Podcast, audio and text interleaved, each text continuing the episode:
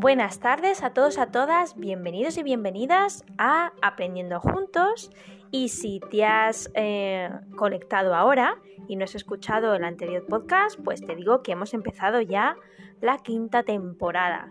Y hemos empezado en pleno otoño y eso es lo que nos va a dar un poco el contexto, el ambiente para los temas que vamos a tratar y además para, mm, bueno, para saber y conocer eh, qué nos trae esta estación a nuestra vida, porque nos trae. Y si quieres saberlo, escucha el anterior podcast y vas a saber qué significa o qué significado puede tener en nosotros a nivel emocional, psicológico, físico y de nuestros ciclos biológicos el otoño.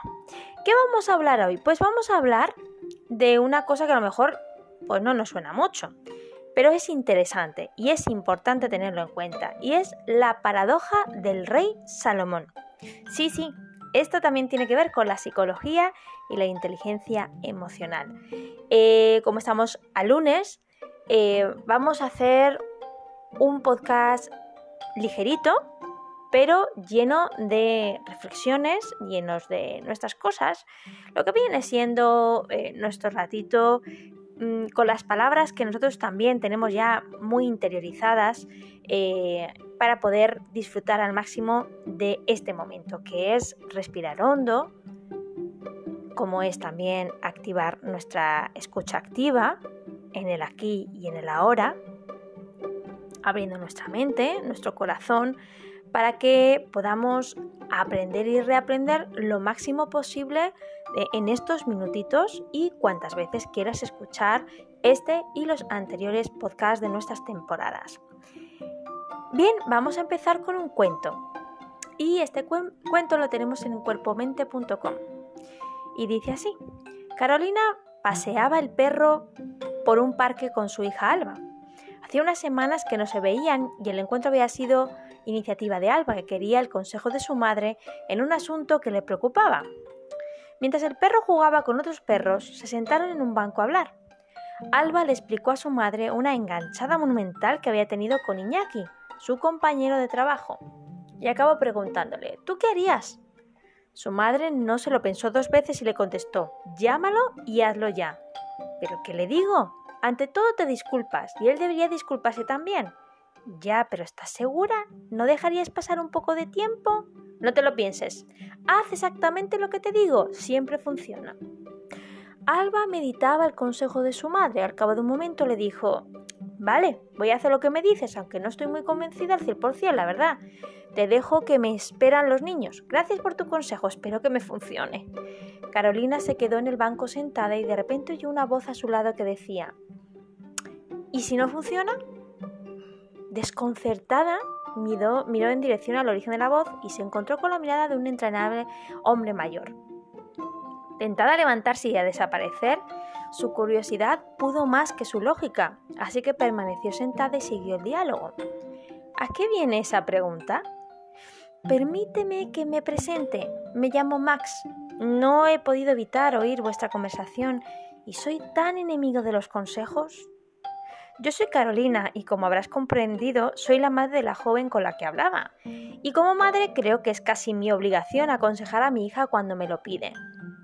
Es muy generoso por tu parte el querer ayudarla, pero quizás haya otros caminos que a ella le ayuden más y a ti no te comprometan. ¿Me lo explicas? Porque la verdad no te sigo, Max. ¿Qué tal un paseo por este magnífico parque? Se levantaron, Carolina llamó a su perro, le puso la correa y se dispusieron a caminar por el parque. Max empezó su explicación. Verás, Carolina, los consejos tienen dos grandes problemas. Si a la persona a quien se lo das no le va bien, te harás responsable. A Carolina le vinieron inmediatamente a la cabeza las palabras de su hijo Tomás, cuando hacía unos días le había dicho, Bravo mamá, hice lo que me dijiste y mira en qué lío me he metido. Max continuó, y si le van bien, generarás una gran dependencia. Las personas acudirán sistemáticamente a ti cada vez que necesiten solucionar algo. De nuevo Carolina conectó con su realidad. Alba era, en efecto, una adicta a sus consejos. La llamaba siempre para recurrir a ellos. Sin embargo, no estaba dispuesta a renunciar a ayudar a sus hijos, así que aceptaba todo como un mal menor. Le preguntó a Max. Vale, Max, puedo entenderlo, Pero ¿cuál es la alternativa?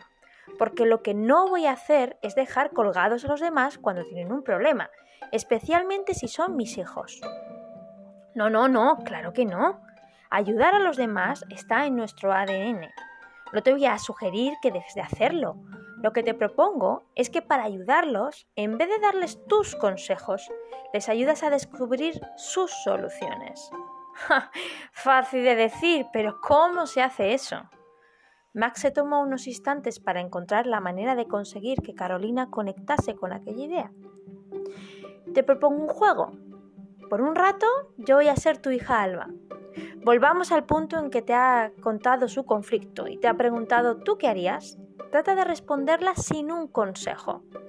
Carolina, con una sonrisa en los labios, aceptó el reto y empezó a pensar en posibles respuestas. Inevitablemente, todas eran de forma más directa o menos directa consejos, así que siguió buscando alternativas. Pasó un largo rato, hasta que por fin le dijo, ¿Qué se te ocurre que puedes hacer? Max se dispuso a seguir el juego. No sé, dímelo tú que tienes más experiencia. Quizás, pero lo, más, lo que a mí me funciona no tiene por qué funcionarte a ti. Piensa en alternativas y si quieres las hablamos. Vale, lo primero que se me ocurre es llamarle, pero me da miedo su reacción. ¿Qué te puede decir? Pues me puede acusar de haberle dicho cosas injustas. ¿Y cómo podrías evitar esta, esta acusación? quizás con una buena disculpa. Se miraron y se pusieron a reír. Habían llegado al mismo punto, pero Carolina había evitado los consejos. Había sido Alba, en la persona de Max, la que había sugerido su propia solución. Max le preguntó, ¿y bien? ¿Qué te ha parecido? Oh, interesante y reconfortante para mí, porque no asumo compromisos, pero mucho más largo. Sin duda, pero recuerda lo que te dijo Alba al despedirse. Voy a hacer lo que me dices, aunque no estoy muy convencida. A Carolina se le abrió un mundo. Todo aquello tenía mucho sentido y le agradecía sinceramente a Max. Suponía un giro en su forma de ayudar a la gente, su perro salió disparado, persiguiendo a otro, arrastrándola con él. Cuando el perro se calmó, buscó a Max con la mirada para despedirse y agradecerle la charla. Sin embargo, no pudo encontrarlo. Se quedó con la extraña sensación de que todo aquello solo había ocurrido en su imaginación.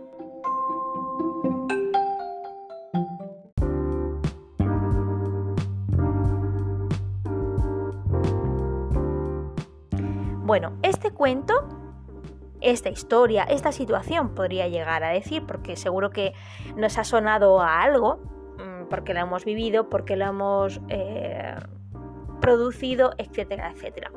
Nos eh, sirve muy bien para introducir la paradoja del rey Salomón, eh, porque trata sobre los consejos y a veces nos es más fácil darlos que recibirlos y a veces incluso nos es más fácil darlos que aplicarlos en nuestra propia vida.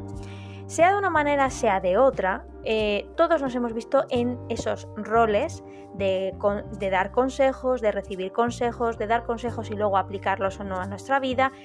Pero bueno, creo que podemos aprender mucho de la paradoja del rey Salomón, eh, sobre todo para, como bien decía el cuento de Carolina Maxi Alba, para saber realmente que tenemos una responsabilidad y que a veces no nos gusta tanto. Eso de tener una responsabilidad en el problema, en la solución y en la aplicación, ya sea porque ese consejo vaya dirigido a los demás, porque ese consejo nos lo dé alguien o porque ese consejo que damos a los demás después no lo terminamos de practicar en nuestra vida. El rey Salomón seguro que os suena, pero la paradoja del Rey León a lo mejor no tanto. Así que vamos a verlo juntos y aprender juntos eh, de la mano de la mentesmaravillosa.com y también de una nueva web chasky.com.mx, blog cómo utilizar esta paradoja para tomar mejores decisiones. Según verifica y escribe la psicóloga Valeria Sabater, mm, el rey, o sea, la paradoja del Rey León uy, del Rey León, del Rey Salomón, perdón, es consejos doy que para mí no tengo. He tenido ahí un lapsus con Walt Disney, pero porque se parecía mucho. Eh, dice así, ¿eres de los que siempre da buenos consejos a los demás, pero no sabes cómo actuar cuando el problema lo tienes tú? Este es un fenómeno bastante común porque al fin y al cabo manejar los desafíos propios es mucho más complejo, aunque solo sea porque para ello solemos contar con más información. La paradoja del rey Salomón define un comportamiento con el que muchos podemos sentirnos identificados. Se da cuando uno es especialmente bueno a la hora de dar consejos. Tenemos una gran disposición, ingenio y empatía para conectar con los demás y encontrar siempre las palabras justas y adecuadas. Sin embargo, esa misma competencia carece de utilidad en nosotros mismos. Dicho de otro modo, según dice a la perfección el clásico refrán de consejos doy que para mí no tengo. Porque admitámoslo, en ocasiones siempre es más fácil atender y actuar ante perspectivas ajenas que responsabilizarse de una, de la, una propia, de las propias. Es más relajado, incluso interesante, reflexionar sobre los mundos de los demás que responsabilizarse de los actos personales. Si este es nuestro mayor problema, si llevamos años siendo el mejor amigo de los demás y el peor enemigo para nosotros mismos, vale la pena saber que hay solución. Existe una valiosa estrategia que, para variar, puede utilizarnos, puede servirnos y utilizarse en esta situación y que es muy curiosa, pero común. Es decir, la paradoja del rey Salomón. ¿En qué consiste? Cuando pronunciamos el, nombre del rey Salomón, es habitual pensar en esa clásica figura de gran sabiduría. Cuenta la historia que la gente hacía largos viajes desde ciudades alejadas solo para pedirle consejo. Él los daba con gran acierto, ganando fama y cosechando admiración por sus originales y brillantes razonamientos. Aparece, es un personaje histórico y bíblico. Ahora bien, a pesar de esa distinción a la hora de aconsejar a los demás, él mismo acabó siendo conocido a su vez por un estilo de vida poco virtuoso e incluso inadecuado.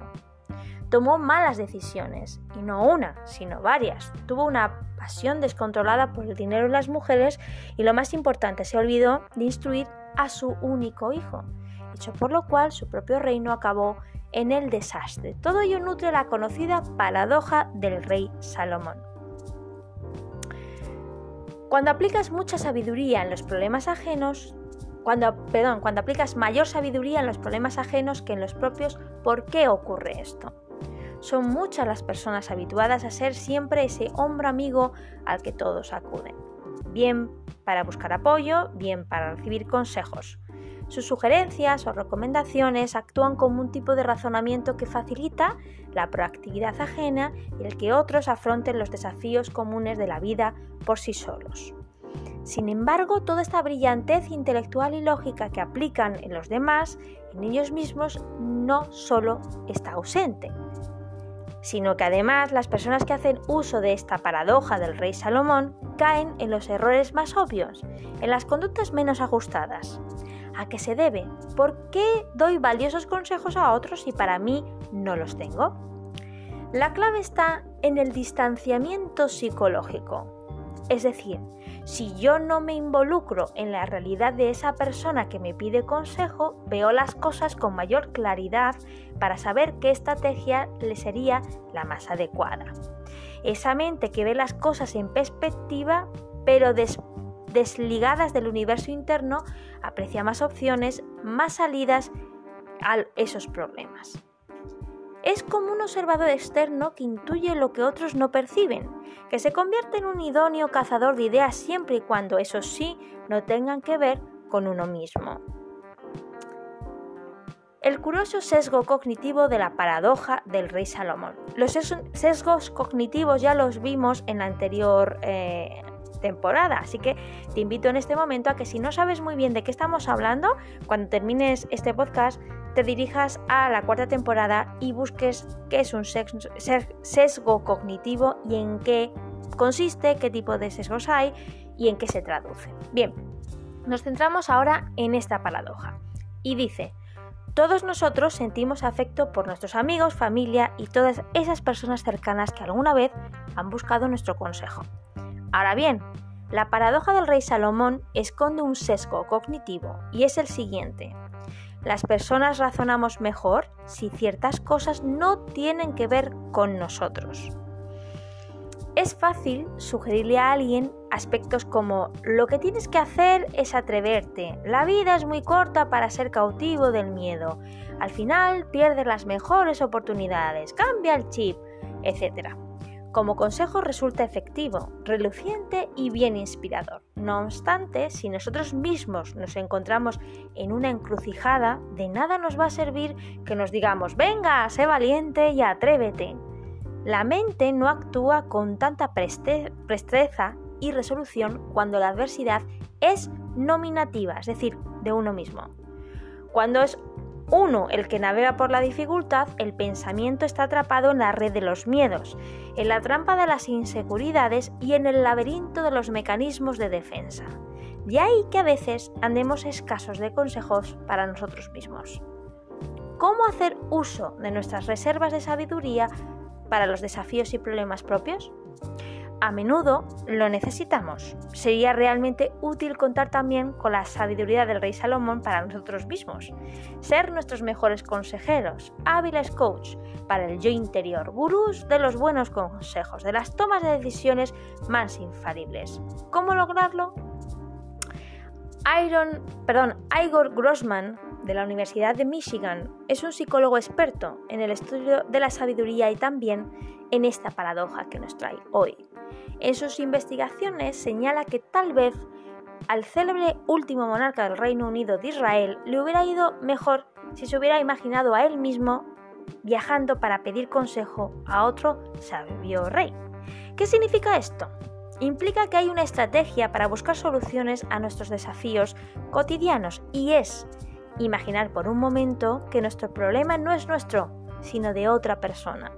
Con ello, aplicamos nuevamente la distancia psicológica, ese recurso valioso y efectivo que aplicas que amplifica las ideas, aumenta la perspectiva y abre nuevas opciones.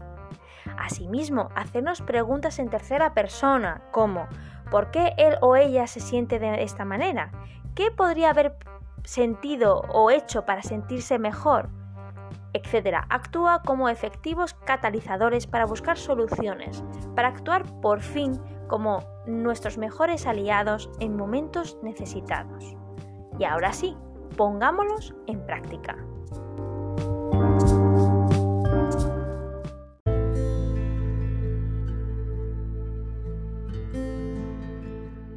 Y bien, siguiendo con eh, la puesta en práctica mm, de esto de tomar distancia de nuestros propios problemas para poder eh, ser aliados y no enemigos de nosotros mismos, pues encontramos algunas cositas más que nos pueden servir, aparte de lo dicho hasta aquí. ¿Vale? Y entonces, dice así. Eh, para, para, digamos, distanciarnos de un problema, ¿qué podemos hacer? Pues imagina que estás ayudando a alguien con ese problema, no a ti, sino a alguien. Imagina, ¿qué le dirías? ¿Cuál sería tu consejo? Y luego también sería, háblate en tercera persona. En vez de ¿por qué hago esto? o ¿qué puedo hacer ahora? Hazlo en tercera persona. ¿Qué puede hacer él o ella? Eh, ¿Qué puede no hacer? ¿Por qué hace esto ella o él? ¿Vale? Eh, es importante aceptar tus consejos. Una vez que lograste ya, digamos, hablarte y preguntarte en tercera persona, pues el siguiente paso es aceptar los consejos que te darías o que darías en esa situación a alguien más, a esa tercera persona imaginaria. Importante también, recuerda ver los problemas introducidos por en, en sí y no en ti. Es siempre buscando esa, esa distancia. No digas, el problema está en mí, o en problema está en ti, no, en tercera persona. El problema está en él o ella o ello. Si es una cosa, una situación en que implica no personas, sino eh, sentimientos o incluso objetos eh, que hay que comprar, que hay que vender, que hay que sustituir, etc. Importante, no menosprecies la experiencia que ya sí tienes. Es verdad que no sabemos todo, que nos podemos equivocar, que no está garantizado nada en esta vida, pero sírvete de esa experiencia previa, de los, tus logros, de las cosas que sí has hecho bien en otras ocasiones y ante otras dificultades, porque ese es tu bagaje, eso nadie te lo puede quitar, eso es tuyo, lo has conseguido, con ayuda o sin ayuda o con cierta ayuda, pero el resultado es que has tenido una experiencia y que has superado un problema, pues oye, no menosprecies ese, eh, esa, esa experiencia, ¿no? No sabotees tus propios consejos y tómalas pues con eso, con como lo tomaría alguien que te quiere, alguien que te aprecia.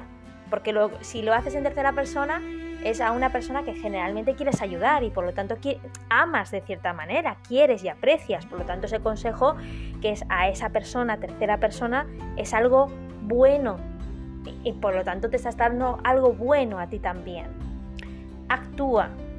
Esto pareciera difícil, pero no lo es. Realmente siempre tenemos dos opciones. Sí o no. ¿Quieres resolver el problema? Sí o no. ¿Harías lo que fuera para no tener estrés? Sí o no. ¿Vas a actuar para resolverlo? Sí o no. Si la respuesta es sí, pues actúa. Recuerda que, que análisis causa parálisis. Es decir, está bien que reflexionemos, pero que no nos quedemos en la reflexión, dando vueltas, ¿eh? como la página cuando de internet que se está cargando constantemente y al final no salta la página que estamos buscando, pues está muy bien que mm, reflexionemos, que pensemos, creo que es muy necesario. Pero evidentemente si tenemos un problema, no nos podemos quedar dando vueltas en la teoría y no salir hacia algún sitio, es decir, no dar pasos para actuar en la práctica.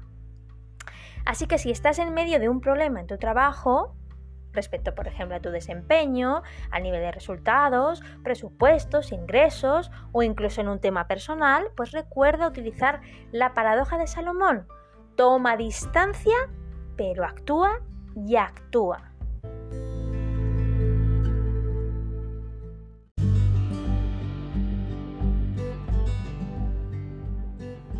Me vais a permitir ya, para terminar, para concluir y no extenderme demasiado, que haga como una especie de embudo, ¿vale? De embudo en el que vamos a introducir eh, tres tipos de elementos que juntos en ese recipiente van a dar eh, un resultado brillante, un resultado colorido y un resultado ah, compacto sin ser duro, es decir, fluido.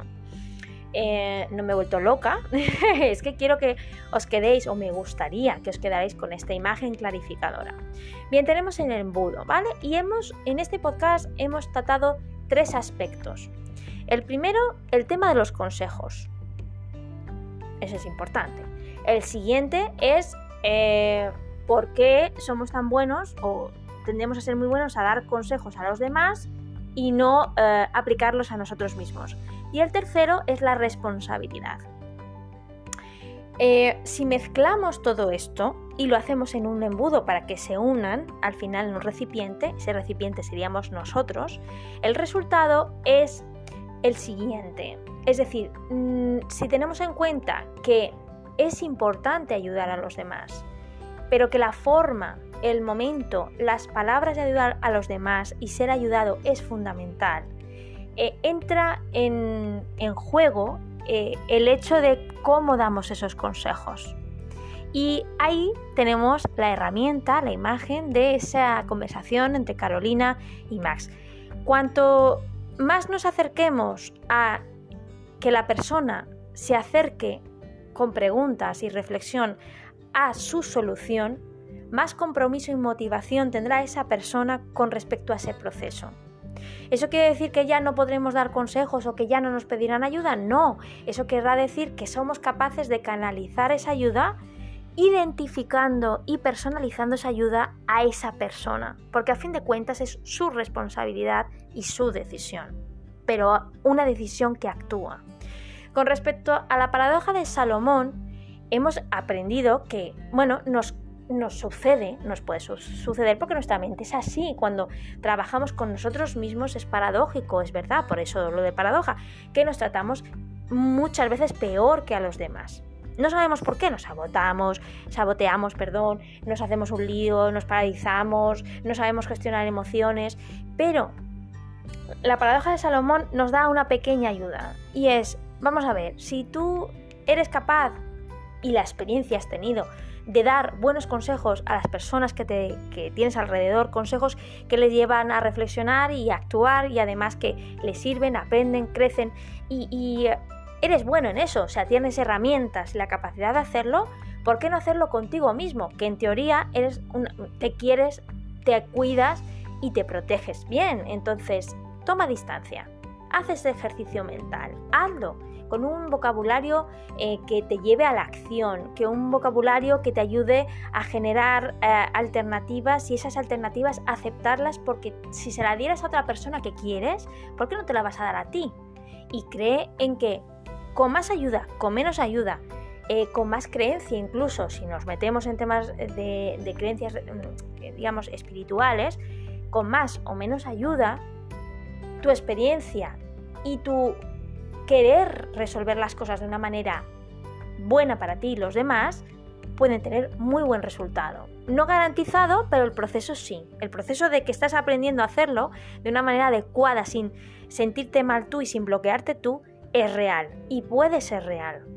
Y finalmente la responsabilidad. Muchos de estos problemas o de estas dificultades eh, o de pedir tanto ese apego mm, a las personas que dan consejos, eh, ese no querer hacer frente o no saber cómo hacer frente a mm, situaciones que nos incomodan, nos revuelven, nos paralizan, nos bloquean, eh, tiene mucho que ver con esa palabra que a veces nos chirría, que es responsabilidad.